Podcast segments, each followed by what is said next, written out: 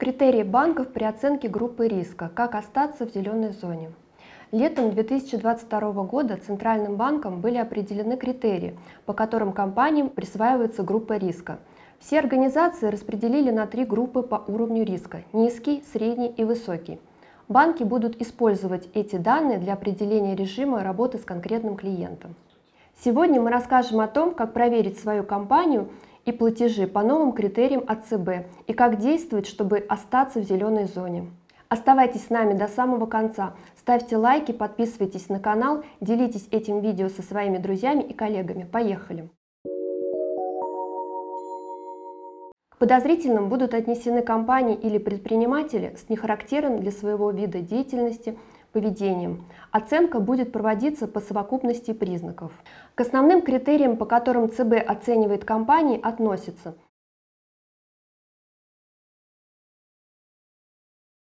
Вновь созданные компании привлекут внимание.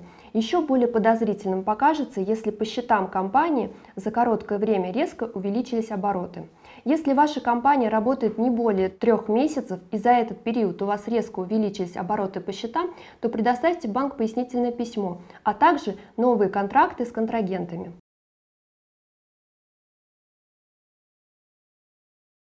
При смене названия или адреса компании у банка возникнут подозрения, а частая миграция еще больше повлияет на мнение банка. Совет. Не меняйте название компании или юридический адрес без особой на то необходимости.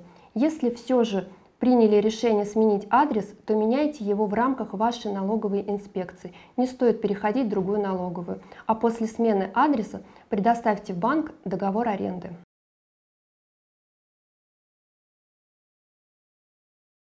Банк возьмет на заметку, если по компании будет внесена в Единый государственный реестр юридических лиц запись о недостоверности юридического адреса директора или участников организации.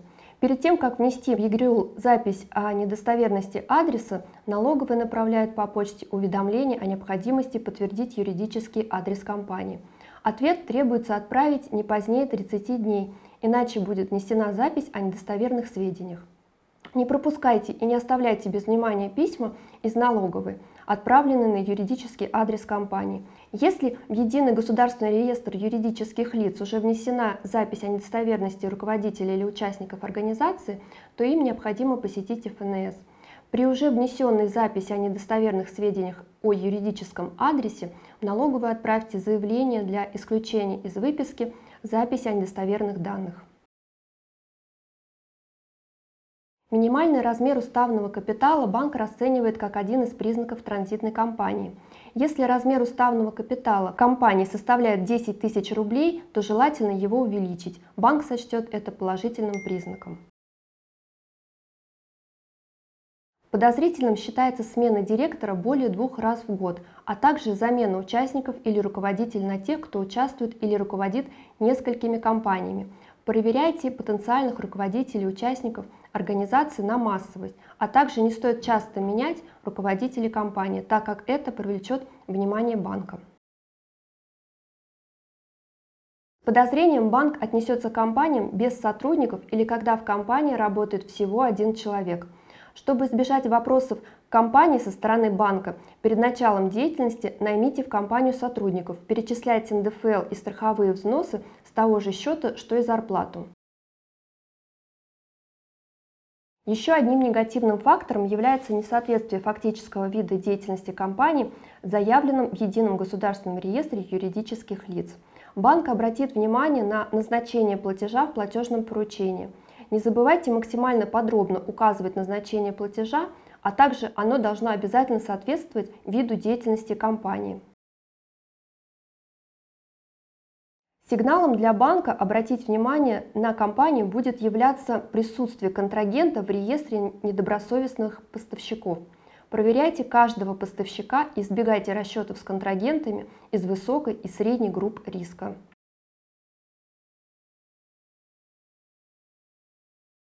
Расчеты с физическими лицами, которые не входят в число владельцев, либо сотрудников компании.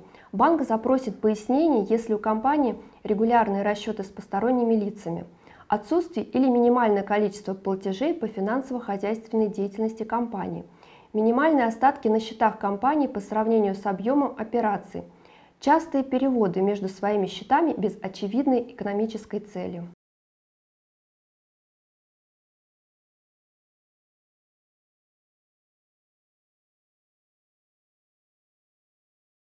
Если решили снять наличные деньги со счета компании от 1 миллиона рублей, то будьте готовы подтвердить, на какие цели они вам нужны. Также не стоит снимать наличные денежные средства в день, когда они поступили на счет компании. При запросе пояснений и документов по лизинговым платежам направьте в банк копию договора, а также пояснительное письмо в свободной форме с указанием в ней реквизитов лизингодателя. Крупную сумму лизингового платежа можно объяснить коротким сроком договора либо высокой стоимостью имущества. К высокой степени риска банки могут отнести клиента, который не предоставил документы, запрашиваемые в рамках закона номер 115 ФЗ